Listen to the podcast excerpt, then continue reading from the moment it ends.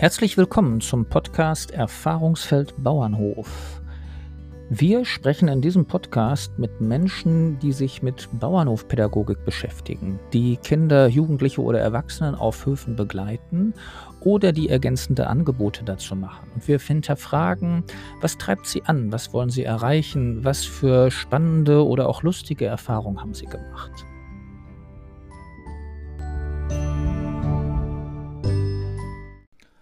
Heute mit Bettina Hermann aus München.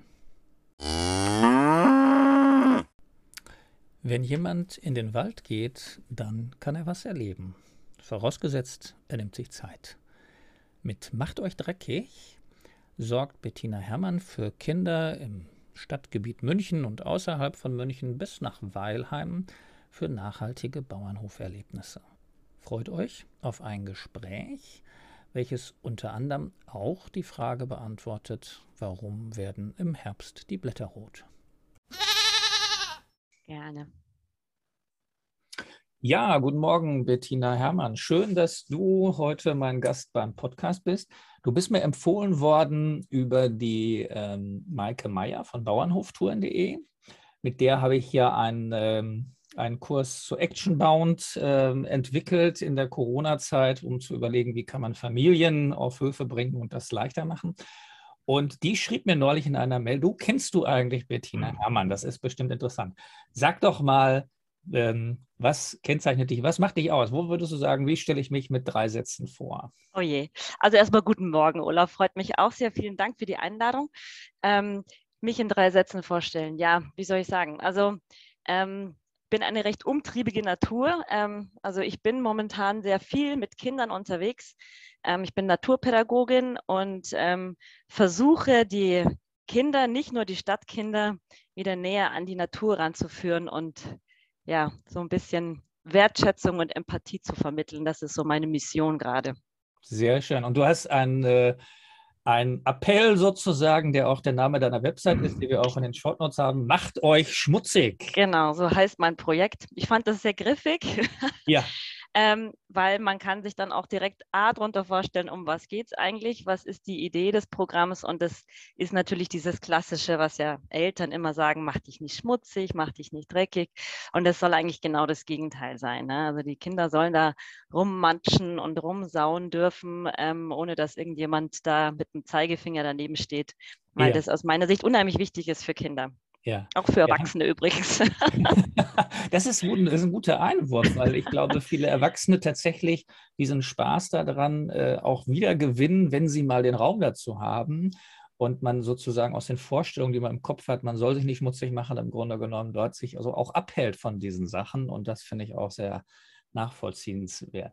Du bist äh, einerseits mit einem Hof verbunden, auf dem du mhm. Angebote machst. Deswegen ähm, habe ich dich auch mit eingeladen, weil das so die eine Seite ist. Und auf der anderen Seite bist du aber auch in Naturräumen rund um München tätig. Mhm. Das war für mich eigentlich so der Aspekt, ähm, weswegen ich dich eingeladen habe und angeschrieben habe und gesagt habe, oh, das klingt eigentlich interessant weil ich ähm, mir erhoffe, dass wir über dich ein bisschen einen Blick kriegen. Wie siehst du eigentlich diese Situation dieser Stadtkinder? Was für Phänomene siehst du da? Was sind da für Erlebnisse? Also du musst jetzt nicht alle Fragen auf einmal hintereinander beantworten, sondern ich möchte, einfach, ich möchte einfach in, in, in diese Thematik mit eintauchen was so eigentlich deine wirkliche Erfahrung ist mit diesen Kindern. Ne? Spielen die anders? Ne? Du schreibst auf deiner Website, du bist auf dem Land groß geworden, du hast das so äh, erlebt als Kind. Ähm, wie sieht das aus? Hast du den Eindruck, die spielen anders als Landkinder?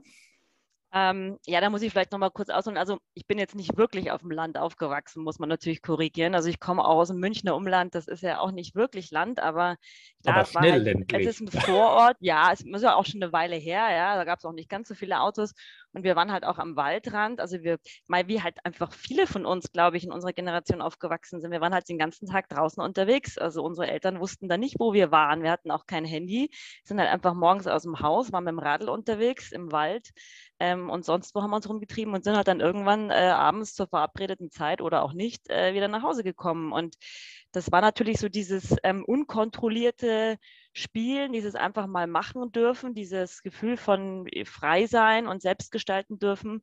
Das ist, glaube ich, das, was halt einfach immer mehr verloren geht. Und das ist sicherlich in Stadt Bereichen, in Ballungszentren ist das natürlich noch viel stärker, weil hier muss man natürlich aufpassen. Also ich wohne ja jetzt auch hier mitten in München. Es geht ja mit meinen Kindern geht es mir relativ ähnlich.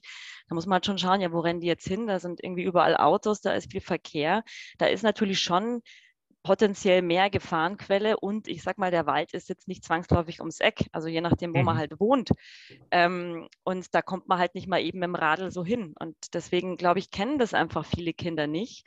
Ähm, also es, glaube ich, sind zwei Bewegungen. Das eine ist eben dieses, dieses Kontrollierte, ja, dann gibt es ja auch die, sag ich mal, typischen Helikoptereltern, die das halt dann auch ein bisschen zur Spitze treiben und neben dem Sandkasten stehen und alles mitkommentieren, was die Kinder da eigentlich gerade machen mhm. oder nicht, tut, nicht tun sollen. Ähm, und dann hat man aber ähm, natürlich auch so ähm, diesen Effekt, dass die Kinder halt ähm, ja einfach auch anders aufwachsen, dass die natürlich sehr viel digitaler aufwachsen. Die haben alle Möglichkeiten, die haben alle Geräte, die haben tausend Spielsachen und einfach so diesen eigenen Antrieb jetzt rauszugehen und draußen zu spielen, der ist einfach auch teilweise gar nicht mehr vorhanden, mhm. weil es so viel anderes Angebot gibt.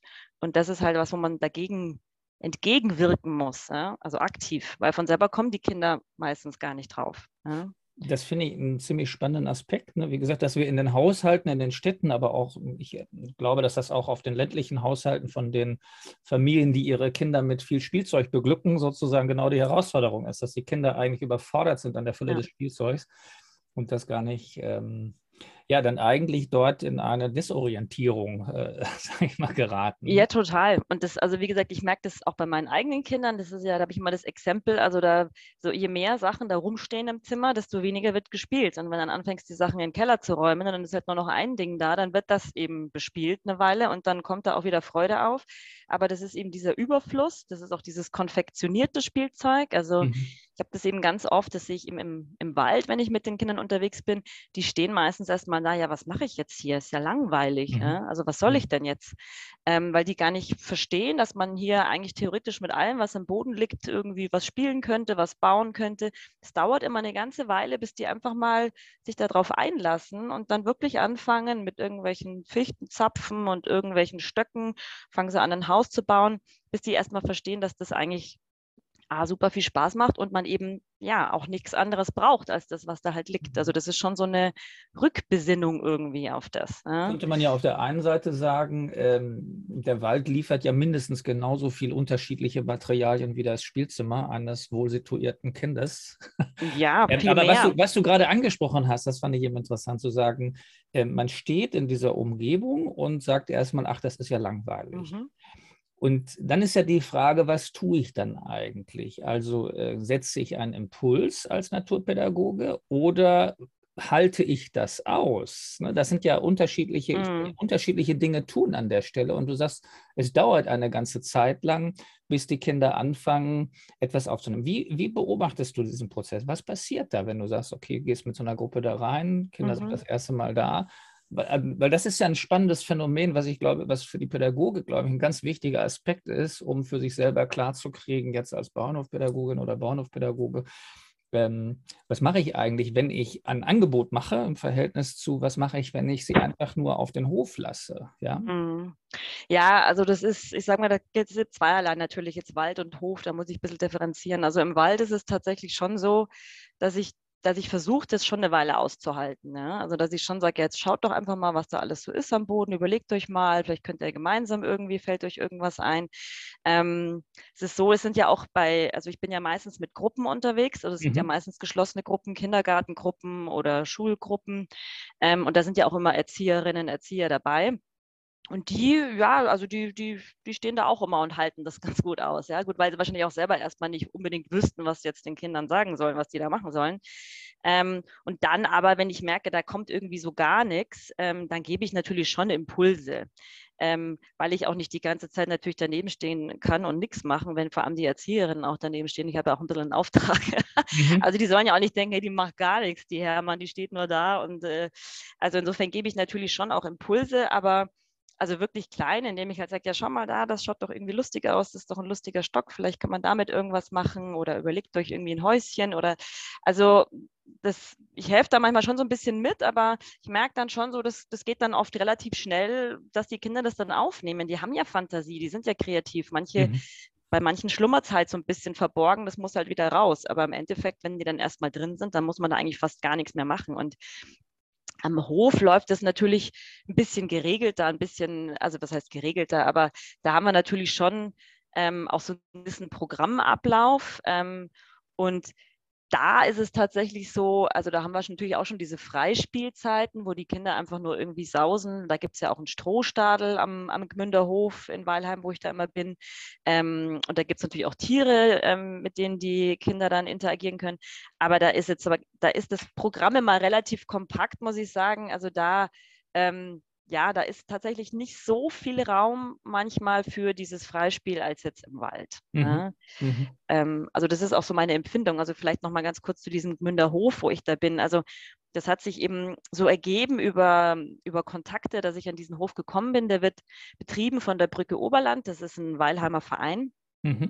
die, die sich der Familien- und Jugendhilfe beschrieben haben. Und die haben diesen Hof mal übernommen in Erbpacht vor einigen Jahren und bauen den jetzt sozusagen so nach und nach wieder auf und aus. Und es soll so eine zentrale Anlaufstelle sein und ist es eigentlich auch schon zum einen natürlich für die Leute aus der Region, ähm, aber eben auch für die ganzen Projekte, die die Brücke da macht. Also viel mhm. mit Jugendlichen arbeiten die, also da geht es auch viel so um, ähm, ja, auch Jugendliche, die straffällig geworden sind, die dann mhm. im Prinzip da auch teilweise ihre Sozialhilfestunden ableisten. Ähm, dann äh, sind es auch viele Projekte mit Schülern, da geht es dann mhm. um Klassengemeinschaft, um Mobbing, um, also mhm. die machen das. Ist das, ist das ein äh, Vollerwerbsbetrieb äh, oder ist das quasi eine Hofstelle mit noch Restland, der gezielt für diese Arbeit ausgebaut wird. Der ist gezielt für diese Arbeit okay. ausgebaut. Also mhm. es, es, wird schon, also da werden natürlich auch Sachen angebaut. Also es gibt auch einen, natürlich einen, einen Landwirt, der angestellt ist, um sich um diesen Hof zu kümmern. Mhm. Ähm, der macht das auch sehr, sehr gut. Also es gibt eben auch, wie gesagt, Tiere, es gibt Hühner, es gibt drei Schafe und drei Hasen, also alles im mhm. Kleinen. Ja. Das ist auch nicht als ja. Bauernhof gedacht und wird es auch nicht werden. Ähm, und die bauen aber natürlich schon an. Die bauen Kartoffeln an und dann gibt es halt viel Gemüse und Kürbis und Zucchini. Das kann man da dann schon auch erwerben, Eier natürlich ja. auch. Also es gibt so einen kleinen Hofladen, aber es ist jetzt nicht dafür ausgerichtet, dass ja, da irgendwie genau. die Produktion da groß eingestiegen wird. Das heißt, dort kommst du als Externer hin äh, mit mhm. deinen, du, du bist angesprochen worden von dem Betrieb, ob du was machen kannst oder? Ja, also über, über gemein, gemeinsame Bekannte bin ich da irgendwie an diesen Hof ja. gekommen, habe mich mal eben damals mit der damaligen Vorständin getroffen und da haben wir über das Projekt gesprochen und die Brücke Oberland fand es insofern ganz interessant, das, was ich mache, also meine Idee, der sich eben Münchner Kinder oder also mhm. Münchner Umraum, äh, Umland, Umraum, ähm, dass ich die rausbringe in die Natur und eben auch in diesen Hof, die fanden das ganz spannend, weil die natürlich jetzt nicht so die starken Kontakte nach München bisher ja. haben. Die machen halt ja. viel in der Region. Ähm, ähm, so Weilheim-Schongau ist es ja in erster Linie. Und für die war natürlich A spannend Zielgruppe Kindergarten, weil die eben so mhm. kleine Kinder eigentlich in der Regel gar nicht haben am Hof, mhm. ähm, sich eher auf Schüler dann konzentrieren und eben so ein bisschen diese Brücke nach München zu schlagen, war ja. halt interessant. Ja, und schon, ja. dann haben wir gesagt, das äh, wäre wär auf jeden Fall eine Idee, das gemeinsam zu machen. Ich bin im Grunde auch als freie Mitarbeiterin ähm, beschäftigt bei der Brücke Oberland und ich mache halt im Rahmen meiner Projekte, das sind in der Regel auch Ganzjahresprojekte, mhm. also ich halte tatsächlich wenig von diesen Einzelausflügen. Ja. Ich mhm. gehe mal einen mhm. Tag im Wald und dann war es das wieder für die nächsten fünf Jahre, sondern meine Projekte sind in der Regel längerfristig angesetzt, gehen über ein ganzes Jahr. Und dann sind das immer halt Waldtage kombiniert mit diesen Tagen in Weilheim, also mhm. so als Gesamtprojekt. Ja. Und ähm, ja, und das momentan arbeite, arbeite ich da viel mit Stiftungen zusammen, die diese Projekte dann auch tatsächlich voll finanzieren. Ja, toll. Ja, das ist natürlich toll. Genau. Natürlich auch spannend, äh, weil du da, ähm, also musst halt Anträge stellen im Grunde genommen und ja. musst da irgendwie fordert eine Menge Bürokratismus. Wir haben das vom Erfahrungsfeld Bauernhof ähm, auch eine Zeit lang überlegt, haben aber gesagt, ne, wir haben gar nicht die Kapazität dazu. Und ja. deswegen weil, haben wir es quasi nicht in Angriff genommen. Aber äh, ist ein spannendes Thema natürlich. Genau. Ja, das ist viel Akquisearbeit natürlich. Also ich muss sagen, ich habe da wirklich unheimliches Glück gehabt, als ich da angefangen habe. Ich habe ja eigentlich erst 2018 angefangen mit dem Projekt.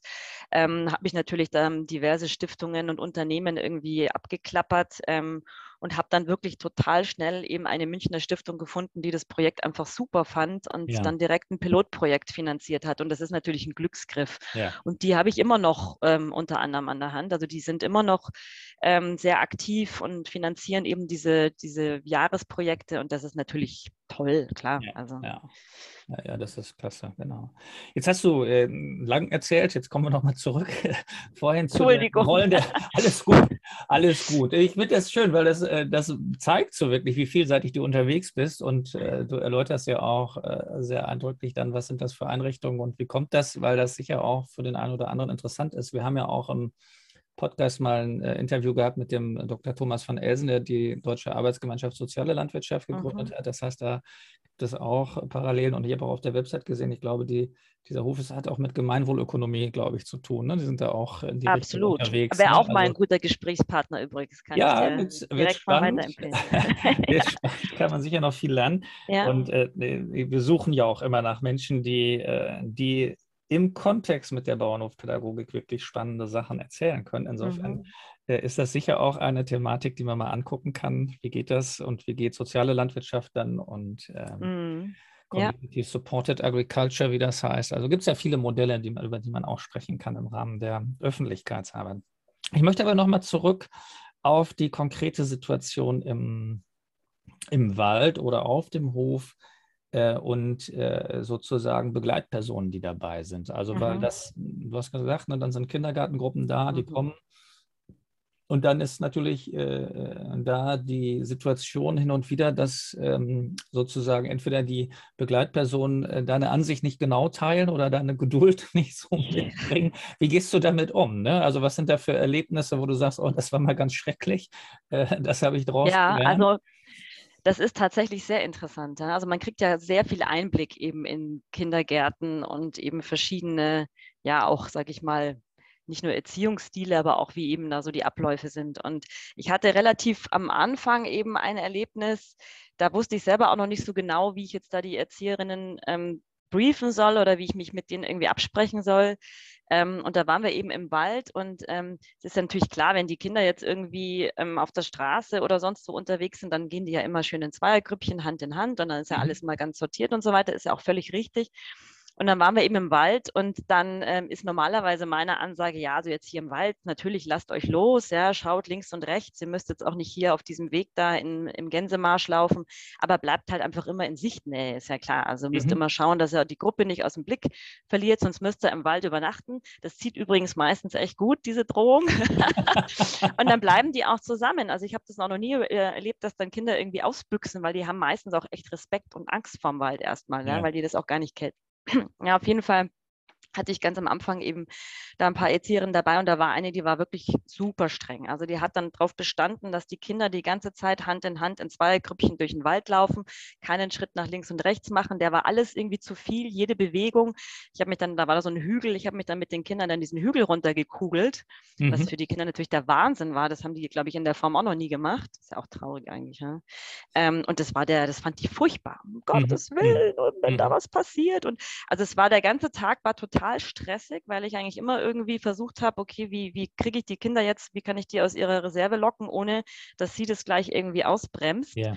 Und das kannst du dann aber auch irgendwie echt schwierig retten. Also ich habe es dann irgendwie versucht und ich habe dann tatsächlich auch Rückmeldung gegeben an die Einrichtungsleitung, gesagt, dass es einfach schwierig ist und so halt auch nicht funktioniert, das Projekt. So ist es auch nicht gedacht und das ist auch nicht mein Verständnis. Und die haben das dann aber auch so gesehen und gesagt, ja, das ist wohl irgendwie, die hat wohl andere Themen gerade so ein bisschen auch und ist wohl eine schwierigere Person, die ist da jetzt auch nicht mehr. Ja? Also ja, ja. ich hoffe nicht, dass ich dafür, dass ich dazu beigetragen habe. Aber die, also die, das war schon auch an anderer Stelle wohl ein bisschen auffällig. Aber, aber was hat das verändert? Was hat das verändert für Neuanfragen? Wenn genau, also ich sage das jetzt wirklich immer klipp und klar am Anfang. Also ich mache da wirklich auch immer ein Briefing am Anfang und und schreibe das auch nochmal schriftlich runter, wie ich mir das halt vorstelle, wie ja. auch die Rollenverteilung ist. Ähm, dass ähm, also ich natürlich das Programm leite, die Erzieherinnen, die Begleiter, ähm, Begleiterinnen, muss man ja immer Begleiter, Begleiterinnen, ähm, dass die natürlich die Hauptansprechpartner ähm, sind für die Kinder, wenn es jetzt irgendwie ein Thema gibt oder wenn die irgendwie klar irgendein Bedürfnis haben, die kennen die Kinder ja natürlich viel besser als ich, mhm. aber dass ich das Programm leite und ähm, wie eben diese gewissen Freiheiten auch haben wollen. Also ich sage auch vorher, die Kinder sollen sich frei bewegen in dem Raum. Ja, es gibt gewisse Regeln, die müssen ja. eingehalten werden, aber das muss so sein. Die sollen alles anfassen dürfen, die sollen mit allem rummanschen dürfen. Und da lassen die sich dann, also die wissen dann Bescheid. Und dann kann ich natürlich auch jederzeit dann sagen, wenn dann einer einschreitet, Moment, haben wir aber anders besprochen, bitteschön, ja. ja. Und das ist auch okay. Also ja. das klappt jetzt in der Regel eigentlich echt total gut, muss ich sagen. Aber erlebst, du denn, äh, erlebst du denn, dass die Kinder wirklich dann eher zur Erzieherin zurückgehen oder nee. gehen die auf dich zu, weil du ja, weil ja. sie erleben, dass du das Ganze machst? Das ist tatsächlich so, das geht wahnsinnig schnell. Also die Kinder, also ich meine, generell Kinder sind da ja immer sehr, sehr und ähm, also das geht ganz schnell, dass die dann eigentlich nur noch zu mir rennen und wenn der, der Schnürsenkel offen ist, dann Bettina, kannst du mal kurz zumachen, kannst du mir da helfen? Also eigentlich rennen die dann immer alle zu mir und ich sage dann ja, wir könnt ja auch da und dahin gehen und so. Ja. Aber das ist tatsächlich so, dass die dann wirklich in erster Linie zu mir kommen und da ganz schnell irgendwie auf Vertrauen fassen, das ist ja auch total schön. Also ja. Ja, und wie gesagt, es gibt Erzieherinnen, die sind unheimlich passiv, die stehen dann eher so daneben und schauen sich das an. Manche genießen das, glaube ich, auch total, weil für die ja. ist das eigentlich auch ein schöner Tag. Die ja. stehen da gemütlich im Wald in der Sonne hoffentlich oder am Hof, trinken ihren Kaffee und haben da eigentlich eher so die Beobachterrolle. Die sind da jetzt nicht wirklich stark eingespannt, also oft zumindest. Das äh, führt mich gleich so zum nächsten Bereich so rüber, weil ja die Frage ist äh, dann auch, du hast vorhin das mal gesagt, Erwachsenen tut das eigentlich auch ganz gut, dieses mhm. sich schmutzig machen. Ja. da ist vielleicht diese Phase der Langeweile und des sich Trauens, diese Dinge anzufassen und wirklich was damit zu tun, etwas länger. Und es ist vielleicht schwieriger, dort ja. äh, hinzugehen und zu sagen, fass doch mal an, ne? mach doch mal sozusagen. Ähm, aber ähm, machst du Angebote ausschließlich für Erwachsene auch? Ähm, bisher noch nicht, aber das ist tatsächlich was, ähm, was ich momentan überlege und plane. Ähm, also ich will schon die Angebote sukzessive ausweiten. Ich habe am Anfang wirklich hauptsächlich Kindergartengruppen gemacht. Jetzt mhm. versuche ich eben gerade verstärkt ähm, auch ähm, Schulgruppen ähm, anzuleiten. Also da haben wir natürlich jetzt auch gerade diese ganze Corona-Phase, Nachphase, mhm. wo halt wirklich Schulgruppen, wo man merkt, also die müssen auch wieder zusammenfinden, die müssen wieder irgendwie gemeinsame Erlebnisse haben. Also da ist schon ein großer mhm. Bedarf gerade. Ähm, und der nächste Schritt wäre dann tatsächlich auch Richtung Erwachsene zu gehen, wobei da, da bin ich aber noch am Aufbauen. Also ich mag das jetzt auch nicht total ja. überstürzen, aber klar, also das geht bis natürlich Teambuilding für, ähm, ja, für, für diverseste Gruppen von Menschen, die sich jetzt auch natürlich im Homeoffice ewig nicht gesehen haben. Mhm. Und also da gibt es viele Möglichkeiten, ja, da im Wald auch vor allem was zu machen, am Hof auch. Also klar, mhm. mhm. ist geplant. Lass uns nochmal zurückgehen, äh, den Wald und diese vieles Spielzeug-Thematik sozusagen. Jetzt habe ich vorhin so gesagt, ich glaube, der Wald bietet viel mehr als das viele Spielzeug, auch an Material, an Unterschiedlichkeit. Und trotzdem ist es so, dass sich offensichtlich ja Kinder oder Menschen, sagen wir mal, weil ich glaube, das betrifft alle, doch irgendwie dort anders einfinden können und anders anfangen. Was glaubst du, woran das liegt? Ist das, ist das eine, eine, Frage der Art des Materials oder, oder woran liegt das deiner Ansicht nach? Ähm, also ja, weil, weil, ne, die Kreativität wird mhm. angeregt. Ähm, ich habe jetzt keinen Lego-Stein, ne? So. Ja, ja, genau. Also ich weiß jetzt erstmal nicht, wie passt das irgendwie zusammen. Ne? Ich habe da jetzt ein paar Stöcke und da weiß ich jetzt nicht, wie stelle ich die hin, dass die irgendwie halten und nicht umfallen ja. oder also das ist schon die Art des Materials, klar. Und das ist natürlich auch alles nicht schrill und bunt. Also die Kinder kennen natürlich alles so quietsche, quietsche grell. Das sind erstmal alles nur so Erdfarben, grüne Farben. Das ist vielleicht alles auch erstmal so ein bisschen so, hm? Ähm, und dann eben auch schmutzig. Also viele Kinder haben tatsächlich auch erstmal ein Problem, Sachen anzufassen und sagen, mhm. das ist schmutzig. Also die setzen mhm. sich auch nicht auf den Boden, weil der ist, mhm. ist ja Erde. Also das dauert tatsächlich eine Weile, bis die sich darauf einlassen. Und ähm, ja, es ist halt auch nicht vorgegeben. Ja? Also sie müssen, klar, bei Lego ist es, ist es teilweise vorgegeben, wenn sie dann selber natürlich anfangen, wild zu bauen, dann, dann nicht mehr so. Aber ähm, man muss selber irgendwie auch Lösungen finden. Ja? Man muss sich schon mhm. ein bisschen anstrengen erstmal. Wie hält das jetzt? Wie baue ich das, dass es nicht umfällt? Und ähm, das ist, glaube ich, das, was Kinder erstmal nicht so wirklich wissen irgendwie. Also das ist einfach ungewohntes Material.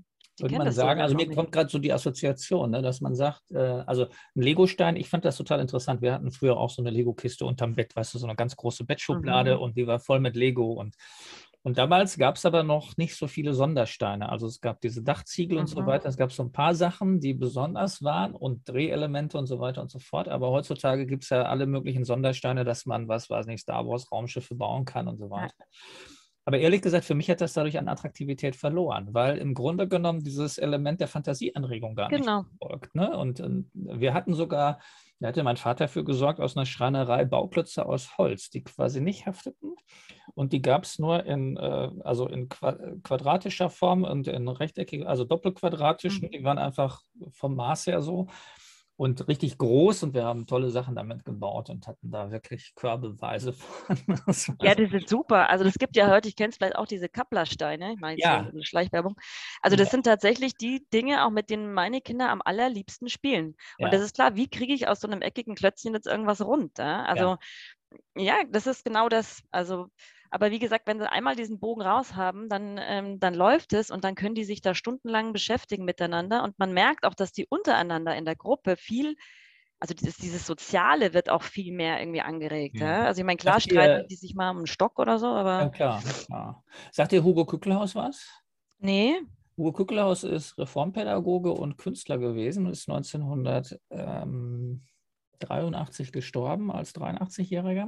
Mhm. Der hat quasi in, äh, in diese Erfahrungsfeld, äh, also das nannte sich ähm, Versuchsfeld zur Organentwicklung ursprünglich. Mhm. Und Kuckelhaus hat schon sehr früh mit Architekten, mit Künstlern, mit Biologen und Ärzten zusammengearbeitet und hat lange bevor die Neurobiologie festgestellt hat, dass unsere unsere Hirntätigkeit, unsere Körperfunktion, dass die durch die Nutzung unserer Sinnesorgane dass die dadurch angeregt werden und wachsen. Das hat er schon viel früher vorgestellt. Ne? Der hat quasi schon sehr früh gesagt und darauf hingewiesen, dass Kinder im Mutterleib eben im Grunde genommen auf Musik reagieren und das hören. Ne? Und hat quasi diese ganze Thematik schon erarbeitet und hat ein Versuchsfeld zur Organentwicklung äh, aufgebaut. Das sind lauter physikalische Versuche eigentlich, die anregen, Sinneswahrnehmung zu tun. Und ähm, Du kennst äh, vielleicht auf, Spiel, auf manchen Spielplätzen gibt es so schwarz-weiß gestreifte Scheiben, die so rotieren, wo man mhm. quasi wie so einen Tunnel sieht. Das ist so eine typische Kuckelhausstation. Oder auch auf den Spielplätzen gibt es manchmal diese, diese Übergänge von einem Turm auf den nächsten, wo so an Ketten Balken quer Ja, ja, genau. Ne? Mhm. So.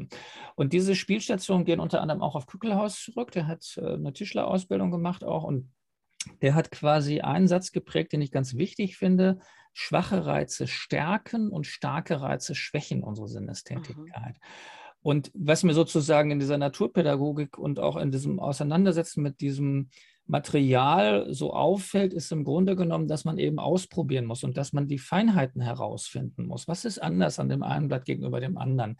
Ne, wie unterschiedlich sind die Grüntöne, wie unterschiedlich sind die Rottöne, die man findet. Ne? Und ähm, dort sozusagen eigentlich dann anfängt, wirklich seine Sinne kennenzulernen und dann das sozusagen den Impuls gibt, eigentlich die Kreativität ähm, zu entwickeln und dort, dann darüber sozusagen wirklich was ganz Neues auch entwickeln zu können. Also sehr spannende mhm. Thematik, wo ich eben denke, dass dieses, dieses Material und diese Vorstellung, was möchte ich gerne bauen. Ich habe Stücke, wie kriege ich jetzt damit ein, ein mhm. Haus hin oder wie kriege ich damit irgendetwas hin, was ich darstellen will. Ne? Und dann ähm, gibt es eben greifen sozusagen Sortiervorstellungen, äh, Symmetrievorstellungen, also alle möglichen Vorstellungen, die dann dazu bringen, dass das Kind dann auch sagt, ach, der Stock, der muss jetzt ein bisschen kürzer sein, kannst du den mal durchbrechen? Mhm. Oder, ne, was weiß genau. ich. Aber dieses Wahrnehmen wecken da drin. Was kann ich mit dem Material tun? Das ist, glaube ich, eine ganz äh, elementare ähm, Wirksamkeit, die diese Naturpädagogik an der Stelle an den Tag legt und die eben äh, Zeit braucht, weil es erst noch Resonanz erzeugen muss mhm. im Kind. Ne? Also das Kind muss erstmal erstmal wirklich sehen, was ist das und, und dann merken, ach, das hat ein Gewicht und so weiter und so fort. Mhm. Und dann erst entwickeln sich langsam die Ideen. Und ich glaube, da sind wir viel zu fordernd in allen unseren normalen Lernkontexten an Geschwindigkeit, dass wir sagen, das haben doch andere schon herausgefunden, lern's doch einfach und mach es so. Ja. Ja, das ist auch das. Also das ist auch das, was, wo, wo man auch als Erwachsener, glaube ich, immer wieder auch an sich arbeiten muss. Dieses nicht sofort, auch wenn man eine Frage stellt, dann nicht gleich die Antwort liefern, sondern erstmal gucken, okay, wie kriege ich das jetzt erst den Kindern irgendwie rausgekitzelt? Ja. Ja? Wie kann ich jetzt noch anders nachfragen, dass sie selber irgendwie drauf kommen? Also man will ja immer den direkten Weg, das ist so. Ja? Und deswegen, ähm, was ich vorher gemeint habe, deswegen mache ich halt auch gern diese mehrmonatigen Projekte, weil weil also die Kinder, ganz viele, die brauchen einfach auch erstmal einen Tag, bis die überhaupt mal da im Wald ankommen ja. oder, oder auf dem ja. Hof. Ne? Also ja. der erste Tag am Hof ist meistens völlig chaotisch, weil alles gleichzeitig und da sind die Hühner und da sind die Hasen und Strohstalle und ich will alles machen. Da sind die erstmal total nervös irgendwie, habe ich so das Gefühl oft. Und wenn die dann aber das zweite Mal schon da sind oder das dritte Mal, dann ja, dann kennen sie das schon. Ja? Dann kennen sie schon die Abläufe, ja. dann, äh, dann sind sie schon ein bisschen sortierter, dann wissen sie genau, wie, was, wo.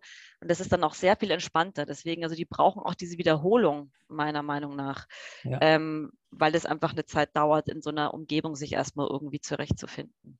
Du hast gerade einen spannenden Begriff gewählt. Ich weiß nicht, ob du den bewusst gewählt hast. hast Bestimmt nicht. Wenn die, wenn die, Kinder ankommen, wenn die Kinder ankommen, ja. da ist so viel um sie herum, dann sind die erstmal total nervös. Ja. ich bin über diesen Begriff gestolpert, weil ne, wir wissen, unser Nervensystem sozusagen ist biologisch unser, ne, also wir sind eigentlich überfordert von den mhm. Sinneseindrücken, die kommen. Und das macht uns nervös.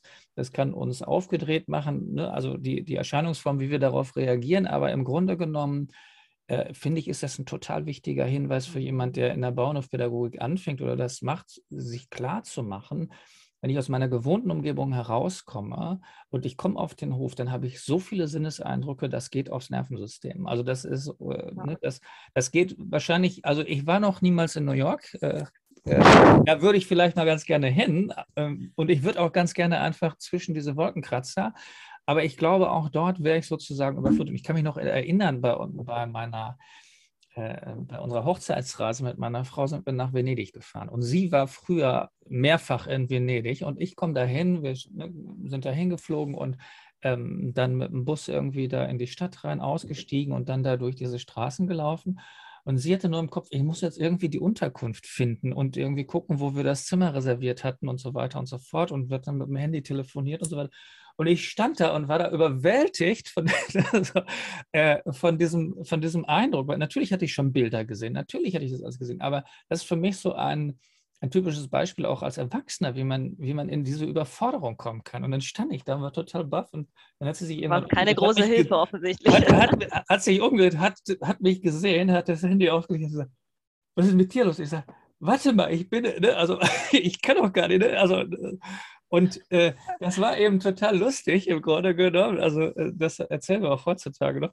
Aber das Spannende ist, glaube ich, dass man sich klar machen muss, dass der Hof oder auch der Wald, also selbst der Wald vor der Tür, wenn ich mit dem mit der Zeit dahin gehe, dass ich sage, ich habe jetzt einfach Zeit, dass dann sozusagen sich die Sinne öffnen und plötzlich eine Reizüberflutung auch da ist, die es braucht, dass ich mich orientiere. Und insofern ist das vielleicht gar nicht nur Langeweile, was da passiert, sondern es ist, glaube ich, ein innerer Sortierprozess, der auch, mhm, auch passieren ja. muss. Ne? Genau. Total richtig. Nee, und das ist auch das, also ähm, weil du ja vorhin auch meintest, was kann man auch so Familien mit an die Hand geben oder, oder was kann man da auch so für ähm, also ich meine, dieses in den Wald gehen mit den Kindern, also ich glaube, da sind natürlich auch viele gefühlt überfordert, weil sie sich denken, ja, was mache ich denn da mit meinem Kind? Ja, da ist ja, gar ja oder sie denken, Hilfe, die machen sich schmutzig.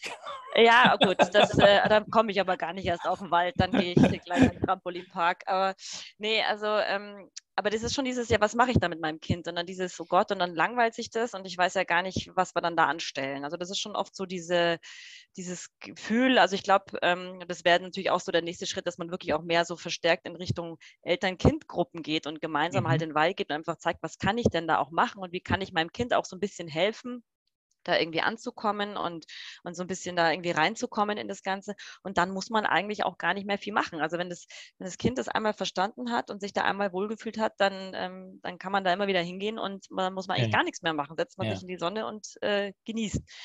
Und ähm, ja, also das ist, ähm, am Anfang brauchen die tatsächlich ein bisschen Anleitung. Und was ich auch viel sehe, also jetzt gerade auch bei den Stadtkindern, ich weiß nicht, ob das am Land anders ist, die haben auch erstmal wahnsinnige Angst im Wald. Also die sind mhm. erstmal total, oh Gott, kommt jetzt gleich der Bär. Manche sagen, der Tiger kommt, ja? also es muss erstmal mhm. sortieren, welche Tiere gibt es denn eigentlich hier. Mhm. Aber die haben erstmal total Angst, dass da irgendein Viech jetzt gleich aus dem Busch mhm. springt und sie mhm. anfällt. Und sie haben alle wahnsinnige Angst vor Zecken. Also das finde mhm. ich auch ein Phänomen. Mhm. Also mir war früher Zecken völlig egal, ehrlich gesagt. Äh, sie sind natürlich eine gewisse Gefahrenquelle, aber die wissen teilweise gar nicht, wie eine Zecke aussieht. Ja? Da kommt mhm. eine Fliege an und die rennen schon schreiend davon, weil Hilfe, eine Zecke. Also das sind halt so Dinge, dass die einfach total Angst erstmal haben. Und bis ja. sie dann erstmal verstehen, hier ist eigentlich gar nichts, wovor ich Angst haben muss, auch das dauert schon mal eine Weile, ja? dieses Ja. sich wohlfühlen. Ja. Und das ist schon verrückt, finde ich. Ähm, du bist ausgebildete Naturpädagogin. Ja. Genau. Was ist so das Wichtigste, was man in der Ausbildung lernt? Also ich habe das tatsächlich, das war eine sehr theoretische Ausbildung. Da werden jetzt wahrscheinlich viele Wildnis- und Erlebnispädagogen, wenn die Nase rümpfen. Das war ähm, sozusagen Fernstudium an der ILS, ähm, Ausbildung zur Natur- und Umweltpädagogin. Das richtet sich an Pädagogen auch, die halt eine Weiterbildung machen, aber eigentlich auch an alle, die halt gerne in der Natur arbeiten möchten mit Menschen. Und ich muss ehrlich sagen, ich fand das super. Also das ist zwar, ähm, wie gesagt, sehr theoretisch, aber da geht es zum einen natürlich auch darum, dass nochmal so die ganzen Basics halt auch nochmal vermittelt werden, von klar Evolution bis halt, was lebt im Gewässer und so weiter. Also schon so ein bisschen Mhm. Bio-Basics, wobei man natürlich das voraussetzt, dass man das irgendwie weiß und sich dafür interessiert und sich da halt auch entsprechend weiterbildet. Mhm. Aber es ging auch ganz viel um das Thema Organisation. Also wie mache ich das, wenn ich mit Gruppen in den Wald gehe? Wie setze ich mir am besten die, die, die zeitlichen Limits? Wie gestalte ich jetzt einen halben Tag, einen ganzen Tag? Wie lege ich die Strecken fest? Welche Methoden wende ich an? Mhm. Ähm, welche Themen wähle ich, äh, je nach Zielgruppe von von Dreijährigen bis zu Senioren. Also das fand ich total interessant. Ähm, und die Arbeiten, die man in dem abgeben muss, um die Noten auch zu bekommen, die sind dann eben sehr praktisch. Also dann heißt es, geh, ähm, such dir einen Ort irgendwo und Mhm. leg eine Strecke fest und beschreib genau, was du wie wo machst, halte das mit Fotos fest. Also es Mhm. ist schon so, dass man Mhm. auch raus muss. Ja? Man sitzt jetzt nicht nur am Rechner. Aber Ähm, bedeutet, bedeutet, wenn ich da nachfragen darf, ähm, es geht darum, gezielt eine Wissensvermittlung über Natur zu gestalten dann, ne? Genau, also schon immer mit, mit, äh, das ist auch bei den Programmen bei mir so, dass es immer naturpädagogische Einheiten gibt, wo ich den Kindern schon auch irgendwas, also Mhm. Wissen vermitteln will, aber halt natürlich sehr spielerisch, je nach Altersgruppe. Mhm. Aber sollen schon auch so ein bisschen was mitnehmen. Ne? Also da haben wir halt jetzt im Herbst zum Beispiel das Thema, ähm, ja, was krabbelt denn da im Boden? Ne? Was sind das für Mhm. Tiere? Ja. Oder, oder fangen wir mal an, warum? Was ist mit den ganzen Blättern? Wo kommen denn eigentlich die ganzen Blätter hin, die auf den Boden fallen? Mhm. Warum ersaufen wir nicht in Blättern, weil jedes Jahr alle Blätter vom Baum fallen? Wo sind die denn alle hin, ja? Ja. die vom Vorjahr? So, Und und warum, und warum, kannst du mir das vielleicht beantworten? Weil meine Frau hat mich neulich gefragt, warum werden die eigentlich rot? die Blätter, Ja. Ja, das kann ich dir gerne erklären. Also das ist, diese ganzen Farben in den Blättern, die sind eigentlich immer da. Ja? Die sieht man nur nie, weil das Grün das alles überdeckt. Ja? Okay. So, und ähm, im Herbst ist es eben so, dass die, dass die Bäume, die fallen ja auch im Winter in eine Art Winterschlaf. Also die Ja. produzieren ja auch keinen, ähm, ähm, haben ja da auch keinen Stoffwechsel in dem Sinne. Die ziehen sozusagen das ganze Grün aus den Blättern raus und speichern das im Stamm, weil dieses natürlich Mhm. extrem wichtig für sie ist, ähm, für, die, ähm, für die Zuckerproduktion. Die ziehen also das Grün aus den Blättern und dann sieht man die anderen Farben erst. okay. Also Ja. die sind eigentlich immer da, die kommen nicht einfach, aber man sieht Ja. sie halt so, sonst nicht. Und wenn das Grün eben rausgezogen ist, dann fallen die halt irgendwann runter. Ja. Wobei wir auch, wenn wir mit, mit Erfahrungsfeld Bauernaufführung unterwegs sind, dann ist das oft so, dass wenn man ein grünes Blatt nimmt, das ist so auch was, was wir gerne machen, einfach zu sagen, beschreib mal die Farben, die du siehst. Und dann sehen die Leute sehr wohl, dass da auch Rottöne Mhm. drin sind und Gelbtöne. Aber äh, sie sind eben in der Wirkung nach außen total Genau. verschattet. Ja, das stimmt, ja. Ähm, genau, jetzt hast du so ein bisschen was Genau, also wie gesagt, Wissensvermittlung ist mit dabei. Ja. Ähm, und die Ausbildung und was, was ich auch ähm, spannend fand, da geht es halt auch um die ganzen rechtlichen Themen, ja, äh, Versicherungsthemen, also wirklich auch, wie organisiere ich mich selber, wie mache ich mich selbstständig. Also ich fand das total hilfreich. Ja, Aber dabei darf es natürlich nicht bleiben. Also ich war dann auch, habe dann im Waldkindergarten danach gearbeitet, Ja. ähm, habe mir dann natürlich ähm, entsprechend dann auch das Wissen in der Praxis äh, angeeignet und mache auch weiter ähm, selber irgendwelche Fortbildungen. Also das ist jetzt nicht so, dass das nur mit dieser theoretischen Ausbildung, das, das Ja. reicht natürlich nicht. Ja. ja. Klar. Aber sie bietet sozusagen die Basis, dass man, also orientiert darauf, dass das ein eigenes Geschäftsmodell sein kann Genau. und für alle gesellschaftlichen Rahmenbedingungen auch Antworten gibt. Und ich glaube, diese Wissensvermittlung ist ja deswegen auch wichtig, weil man oft eben auch von, gerade wenn man Angebote für Schulen und Kindergarten machen will, dass dann oft auch gefragt wird, ja, was lernen Klar. denn die Kinder da? Und insofern glaube ich, ist das ein ganz wichtiger Aspekt, den man da. Klar, und wie gesagt, das soll ja auch so ein bisschen, also gerade bei Kindergartenkindern, ähm, so ein bisschen dieses, dieses Thema Wertschätzung, Empathie für die Natur. Also es gibt ja auch Ja. Studien, die eben belegen, dass gerade im Vorschulalter die Kinder dieses, dieses ähm, umweltbewusste Handeln irgendwie lernen. Ja? Ja. Dass das so eine Phase ist, wo die da unheimlich viel aufnehmen. Und das versucht man natürlich auch zu nutzen, indem man halt ihnen vermittelt, okay, diese ganzen kleinen Tierchen im Boden, die sind super wichtig. Ja? Bitte zertret nicht die Ameisen oder, oder die mhm. Regenwürmer, weil mhm. die sind einfach total essentiell und viel wichtiger als die großen Tiere. Das ist ja auch total schön. Ja? Die Kinder rennen immer in den Wald, ich will einen Fuchs sehen, ich will einen Dachs sehen und eine Reh. Und dann sage ich, naja, die werden wir wahrscheinlich nicht sehen, weil die sich verstecken oder halt irgendwie schlafen oder sonst wo sind. Aber die Tiere im Boden, die werden wir heute sehen. Und die sind ja viel wichtiger. Und dann sehen sie erstmal gar nichts. Ja, wo ist mhm. da was? Ich finde nichts. Aber wenn die dann erstmal da so drin sind und dann ist da wirklich jedes, jede Assel, jeder, äh, jeder Tausendfüßler ist super spannend und dann haben die nur noch einen Blick für dieses Kleine. Und das ja. ist eigentlich total schön, finde ich, wenn die dann wirklich so in diesem, nicht mehr hier Reh, sondern die kleinen Tiere sind irgendwie das Wichtige. Und das finde ich immer total super, wenn die dann so ein Auge dafür entwickeln ja, und so ein Bewusstsein. Gibt es einen Moment, wo du sagst, an den erinnerst du dich gern, wo du ein total schönes Erlebnis hattest, was passiert ist? So ein Lieblingsmoment?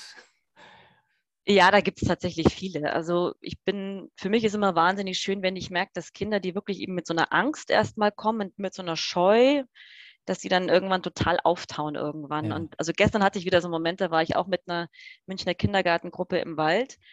Und dann ähm, hast du ja oft so die Mädchen dabei, die kommen dann natürlich mit ihren Glitzermützchen und alles ganz rosa. Mhm. Und dann denkst du schon so, Gott, oh Gott, hoffentlich darf das jetzt wirklich schmutzig werden.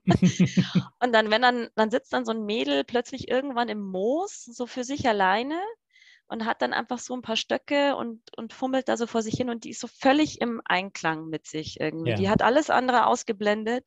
Die sitzt da und ist völlig vertieft und ist völlig in der Ruhe.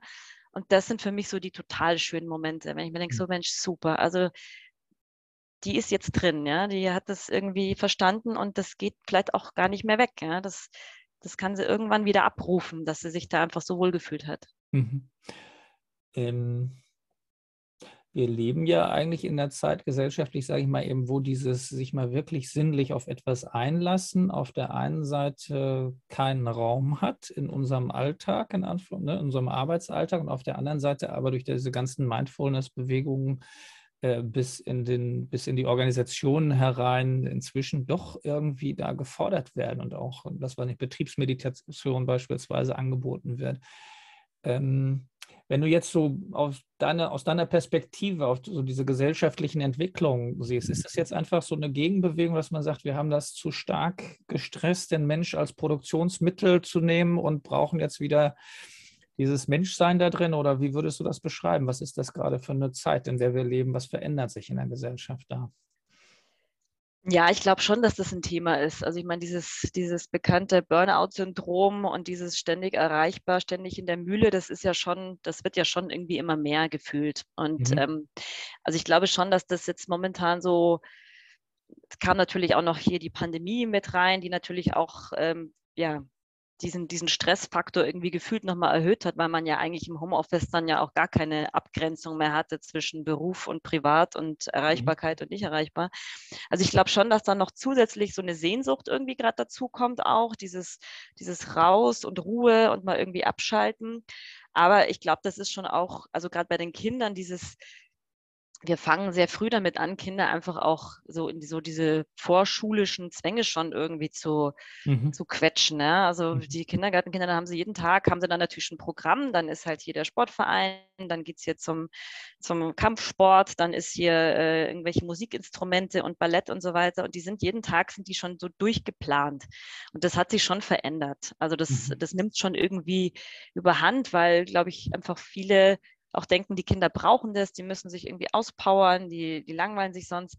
Dabei, dabei ist es eigentlich dann auch zu viel von allem. Und deswegen haben die, also die sind schon gestresst, da sind die irgendwie fünf Jahre alt, sind die schon gestresst. Mhm, mhm. und dann gibt es als Gegenbewegung irgendwelche Anti-Stress-Bälle oder diese neuesten, die ich ja auch Wahnsinn finde, diese Drückdinger, kennst du die? Diese ja, habe ich gesehen, ja. Mhm. Also da, da kriege ich einen Vogel, Entschuldigung. Also habe ich letztens gesehen, ja. ja, das ist, damit das Kind nicht so gestresst ist. Ich so, hä? Also, also es ist, glaube ich, eher ein, ein äh, Marketing-Gag für die Kunststoffindustrie. ja, eh. Ja. Also das, das, das, ja, und dann denke ich mir mal, also es ist ja furchtbar, wenn das Kind schon mit fünf Jahren so gestresst ist, dass es da jetzt irgendwelche Dinger drücken muss. Und wenn es gestresst ist, dann soll es im Wald gehen und irgendwas, weiß ich nicht, Zapfen werfen. Ja? Das, äh, das entschleunigt auch. Also das ist, ähm, also das ist schon so eine, so eine gesellschaftliche Geschichte. Und ähm, es gibt ja diverse Vertreter, also ich weiß gar nicht, ob das Gerald Hüther irgendwie gesagt hat, aber diese, diese sozialen Kompetenzen, also das, was eigentlich wirklich wichtig ist, irgendwann später auch im Berufsleben. Mhm. Ja? Mhm. Ähm, dieses, dieses Gefestigtsein, dieses Lösungen finden, dieses sich auf neue, also auf schnelle Veränderungen irgendwie einzustellen, anzupassen, das sind Dinge, die Kinder eigentlich von klein auf lernen müssen und das lernen sie eigentlich in so einer natürlichen Umgebung, ja? dieses Unberechenbare, ja, dieses ähm, und ich meine, alles andere, was man dann natürlich in der Schule auch lernt, was ja auch wichtig ist und so weiter. Aber das, also irgendwann übernimmt das sowieso alles Maschinen, ja. Sind wir ja eh schon auf dem besten Weg. Also irgendwann mhm. braucht man das wahrscheinlich alles gar nicht mehr. Die muss halt die Maschinen bedienen können. Aber ich glaube, dieses in sich gefestigte, dieses, ähm, das ist das, was Kinder eigentlich brauchen. Und sie wachsen zu schnell in diese, was sie müssen, in diese Zwänge, in dieses Verschulte das ist so ein bisschen schade irgendwie. Ja. Das geht tatsächlich verloren. Aber ich glaube schon, dass da so ein Gegentrend ist. Mhm. Also ich finde es total interessant, weil äh, mir, mir taucht da dieser Begriff Selbstbewusstsein auf. Den, ne, wenn ich mir dieses Kind ja. vorstelle, was sozusagen da im Moos sitzt und eigentlich ganz bei sich selbst ist. Ne? Das, das, das ist sozusagen ein Schritt, um Selbstbewusstsein zu entwickeln, was ich später unbedingt brauche, um zu sagen, okay, ich weiß zwar nicht, was mich in dieser Umgebung erwartet, aber ich weiß zumindest, wer ich bin und wie ich darauf reagieren kann. Ne? Das ist so das eine. Das andere, was mich trotzdem tatsächlich assoziativ gerade gekommen ist, so als Gedankengang ist, wir haben ja eine Parallelwelt in dem Digitalen im Grunde mhm. genommen. Und wir haben auch dort spannende Angebote für Kinder und Jugendliche, wenn die selber anfangen programmieren und dort sozusagen mit einfachen Bausteinen komplexe Lösungen auch bearbeiten. Also eigentlich tatsächlich etwas, was eine ganz große Ähnlichkeit hat mit dem, was da im Wald passiert, von der Einfachheit mhm. der, der Thematik und von der Abänderbarkeit und von dem Herausfinden müssen, was man da macht. Ähm, allerdings, und das finde ich eben das Spannende, äh, ohne das Element, dass ich das mit einem anderen Menschen im Kontakt mache, sozusagen, sondern in der Regel kann ich das mit der Maschine machen und ähm, dadurch verliere ich natürlich eine bestimmte Komponente, die ganz wichtig ist, mhm. ähm, die im Wald oder in der Naturpädagogik sicher auch immer wieder stärker kommt, dass man Dinge gemeinsam anfassen muss, weil man es alleine nicht schaffen kann. Ne? Das ist sozusagen etwas, was da stärker dazu kommt, als wenn ich jetzt im Programmieren bin, wo ich unter Umständen sage, selbst bei den guten Programmierern, die dann quasi nur Teile programmieren und dann andere Teile machen andere und die passen dann irgendwie zusammen und nachher entsteht das ganze Programm. Also da glaube ich, ist ein Unterschied da drin. Nichtsdestotrotz fand ich das auch bei meinen Kindern ähm, sehr spannend zu beobachten, wie die Wahrnehmung auch am Rechner geschult wird. Also ich habe da immer eine Diskussion mit meiner Frau drüber gehabt, wie ist das ne, mit meinem Sohn, wenn der so am Computerspiel äh, spielt und habe mich dann selber einfach mal dazugesetzt und einfach das angeguckt und aber erlebt, mit welcher Geschwindigkeit die Zusammenhänge auf dem Bildschirm äh, erkennen können, die ich gar nicht erkennen kann, obwohl ich mhm. selber auch relativ computeraffin bin. Ne? Sag so. aber, aber das fand ich total spannend, das mitzukriegen und dass das auch für eine gewisse Art Selbstbewusstsein gesorgt hat. Wenn jetzt meine Kinder nicht parallel auch im Sportverein und so weiter soziale Kontakte pflegen würden und ich merken würde, das wird nicht abgebaut, dann fände ich es schwierig als Erwachsener ähm, und als Elternteil. Aber äh, dadurch, dass ich das erlebt habe, ähm, fand, ich das, fand ich das möglich ne? und fand das, fand das äh, spannend auch. Aber ich glaube, das ist so eine große Spannung. Das ist, ich glaube, es geht nicht unbedingt um äh, entweder oder, sondern es genau, geht eher darum, Balance, ja. wo, gibt es, wo gibt es welche Bereiche. Und für mich war immer so ein Kriterium, wenn wir zu den Großeltern gefahren sind, die wohnen da in der Ecke hinten Burghausen und haben ein Haus da geht es runter in die Au.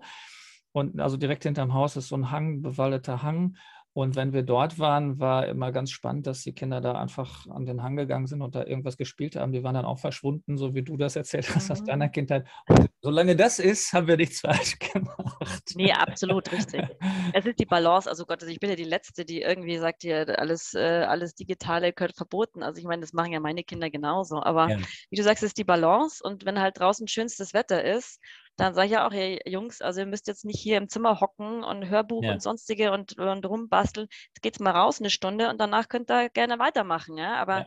also das, und wie gesagt, das ist natürlich auch immer eine Altersgeschichte. Also Kinder, die dann natürlich in der Pubertät irgendwann sind oder halt so diese da gehen natürlich solche, die sich jetzt draußen irgendwie spielen, das ist dann natürlich einfach eine Weile auch weg. Ja, da haben die einfach auch andere Interessen und da haben die auch keinen Bock, mit den Eltern wandern zu gehen am Wochenende und so weiter. Das ist ja alles völlig in Ordnung.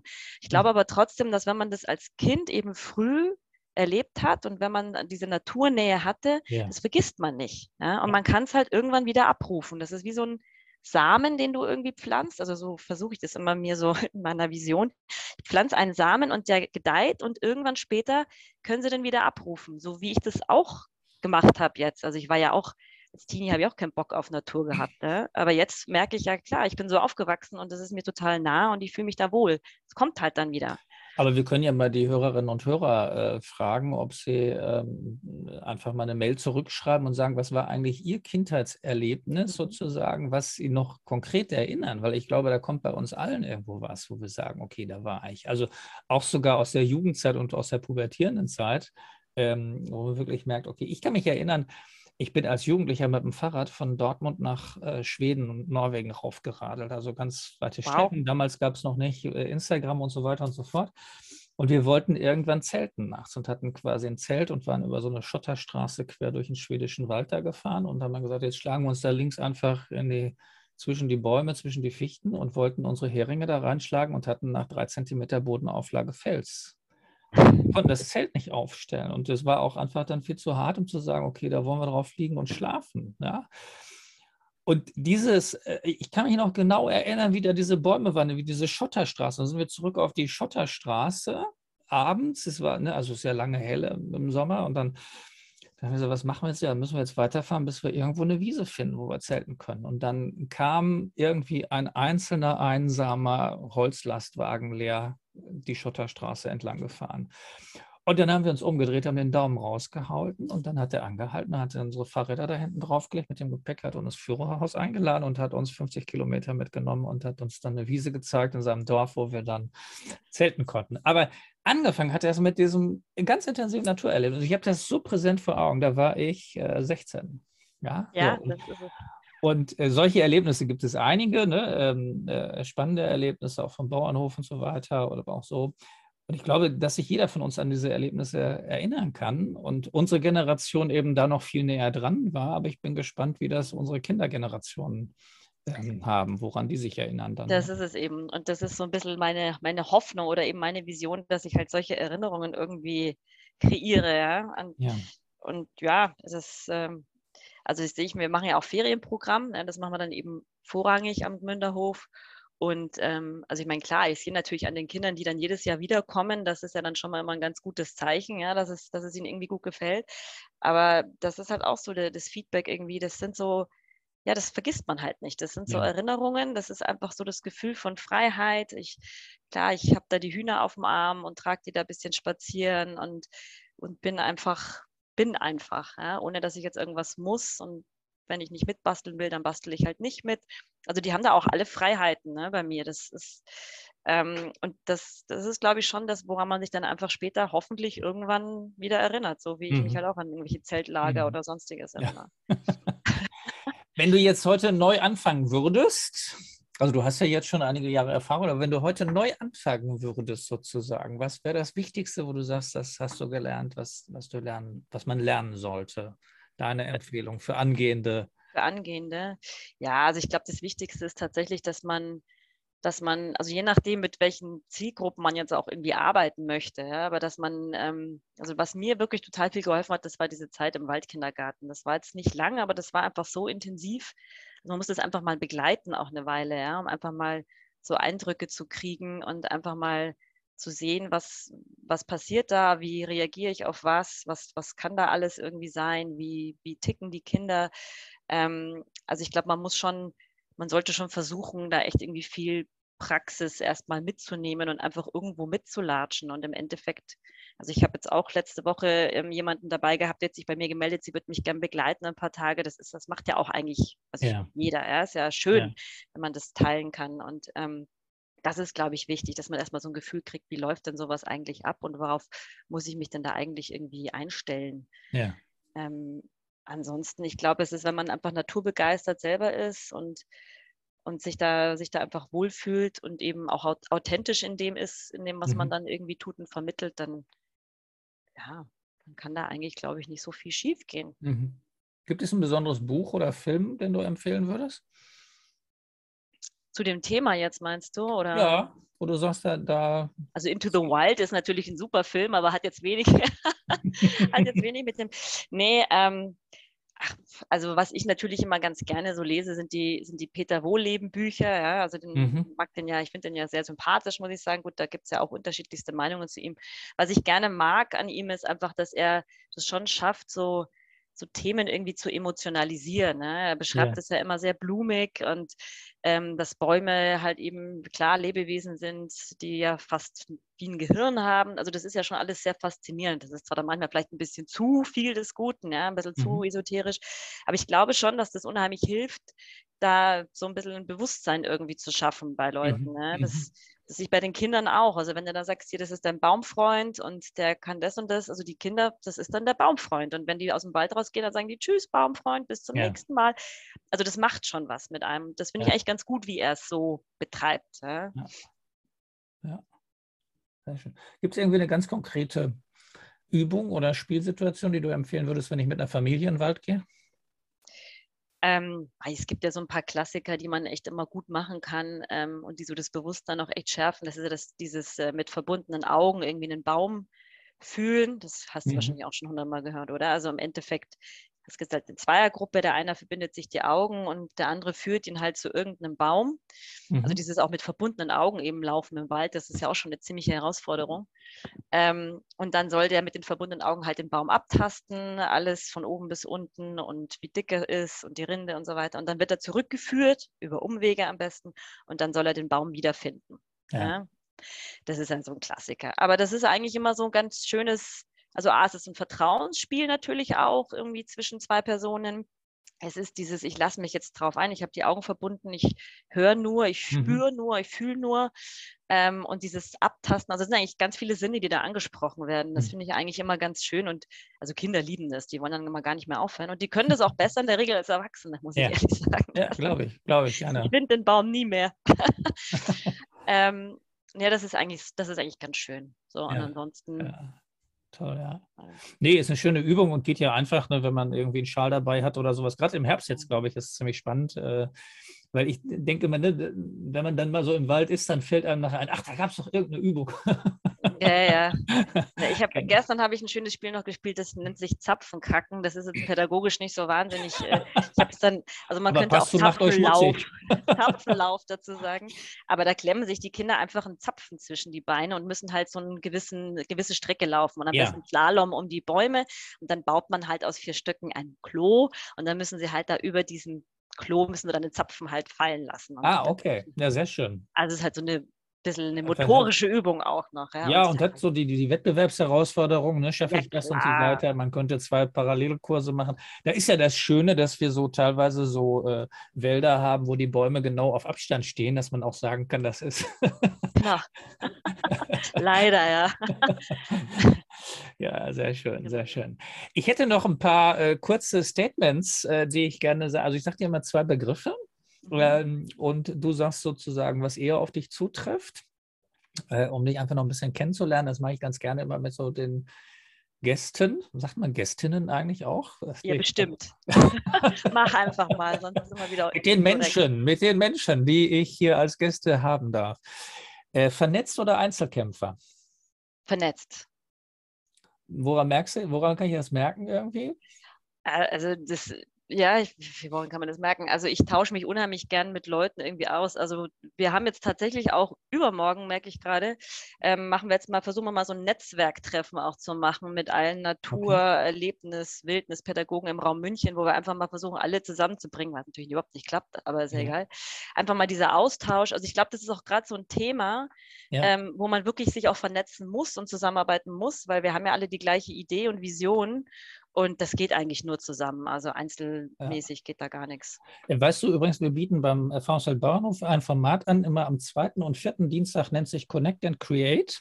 Mhm. Und das ist eine kostenlose Zoom-Konferenz, wo man einfach dazukommen kann, wenn man sich irgendwie in diesem Umfeld bewegt.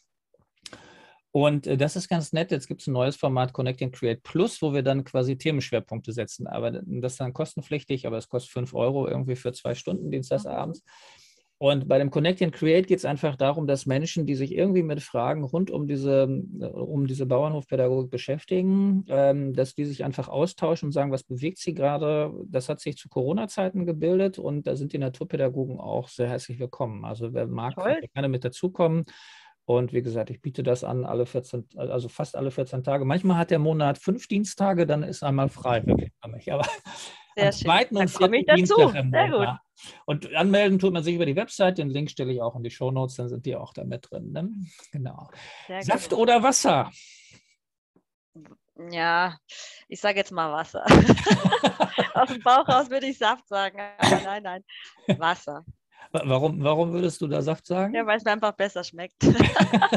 Nein, aber ich trinke tatsächlich viel mehr Wasser. Also Wasser ist auch viel wichtiger natürlich. Also yeah. Wasser ist halt als Element natürlich auch wichtig und gerade für, für mein Schmutzig-Programm essentiell. Nee, Wasser.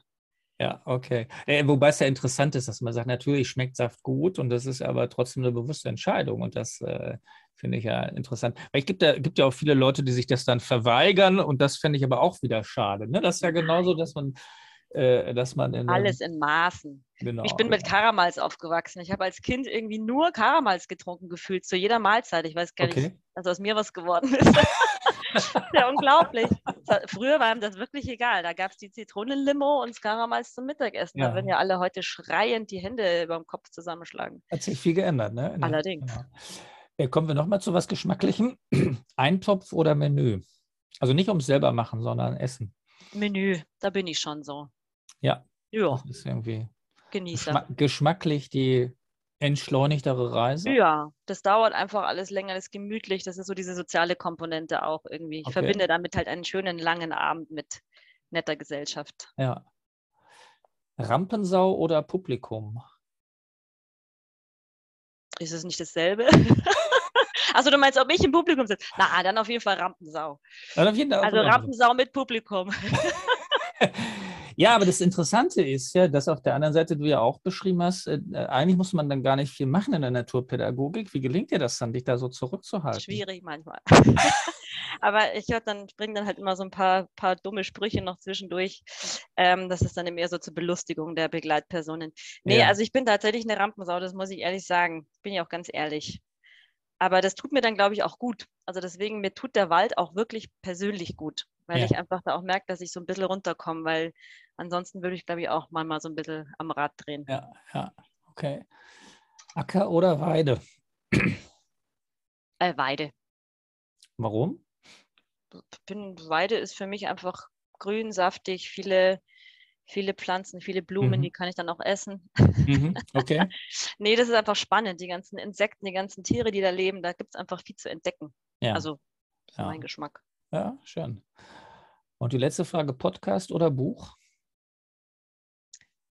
Buch tatsächlich. Mhm. Aber jetzt äh, nicht Kein Problem. Jetzt, jetzt wirst du auch noch mal einen Podcast hören. Das liegt aber einfach daran, also ich höre wahnsinnig gern Bayern 1 und deswegen habe ich meistens keine Zeit, Podcasts zu hören, weil ich immer Bayern 1 hören muss. Nein, Schmarrn. Also ähm, ich höre schon auch gern Podcasts, aber ich lese tatsächlich unheimlich gern hm. selber irgendwie. Also das, wenn und ich dann, da mal... Und dann äh, ein äh, E-Reader oder wirklich ein haptisches Buch? Nee, schon gerne ein haptisches Buch. Ja. Ja. ja. Also, Interessant, aber du bist ja nicht alleine, das geht ganz vielen so ja, das ist irgendwie, das fühlt sich irgendwie anders an. Also ich kaufe die Bücher jetzt nicht zwingend mehr. Also das ja. haben wir wirklich entschlackt, dass ich hole mir die aus der Bücherei. Ähm, aber das, ich finde so ein E-Reader irgendwie, weiß ich nicht, ist echt nicht meins. Ja, also schön. Ich bin da eher E-Reader dann.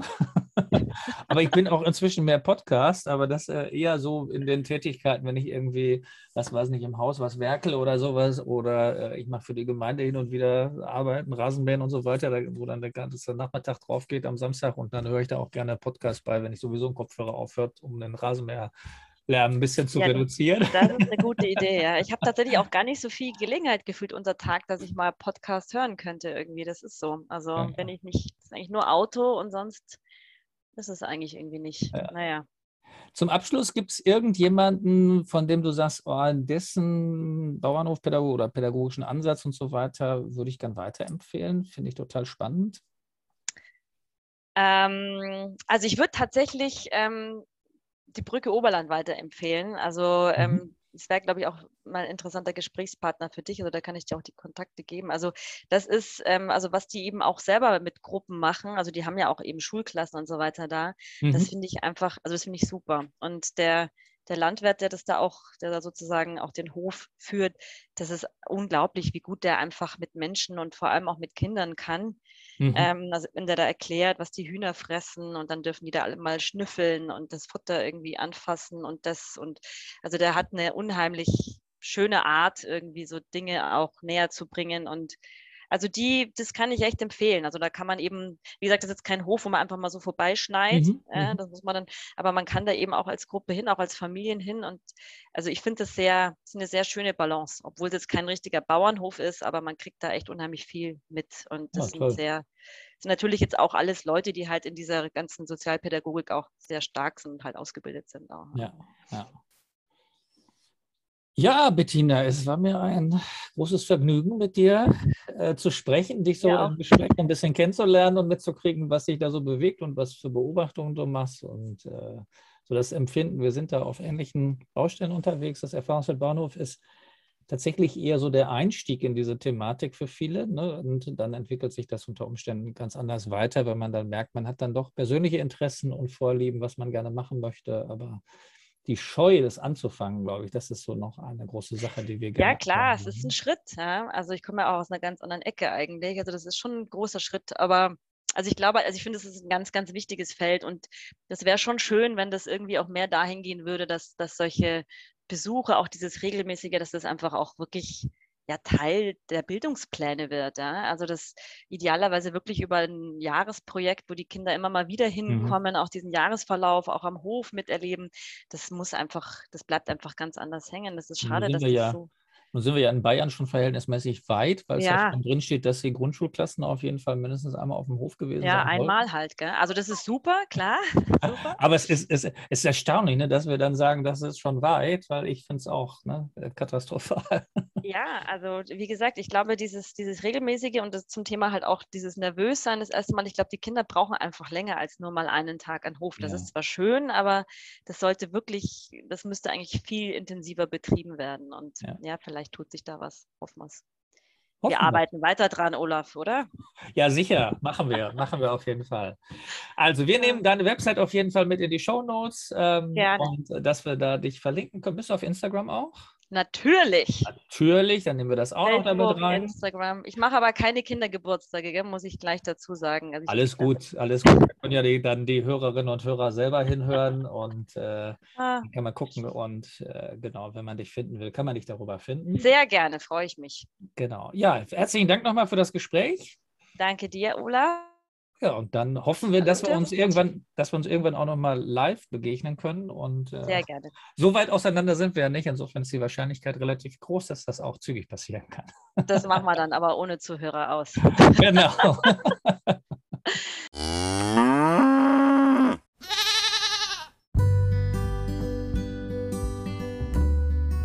Das war's auch wieder mit dieser Folge. Ich freue mich sehr, wenn es euch oder dir gefallen hat und du kannst gerne Kontakt zu uns aufnehmen über podcast@erfahrungsfeld-bauernhof.org und findest auch unter www.erfahrungsfeld-bauernhof.org unsere weiteren Angebote. Auf eines möchten wir dich ganz besonders hinweisen. Es ist unsere 14-tägig stattfindende Connect and Create Session. Dort vernetzen wir Bauernhofpädagoginnen und Pädagogen oder diejenigen, die es werden wollen, durch ein offenes Format, in dem wir uns austauschen, uns unsere aktuellen Herausforderungen schildern und unser Wissen teilen. Das ist kostenlos und die Anmeldung erfolgt über die Homepage unter Connect and Create.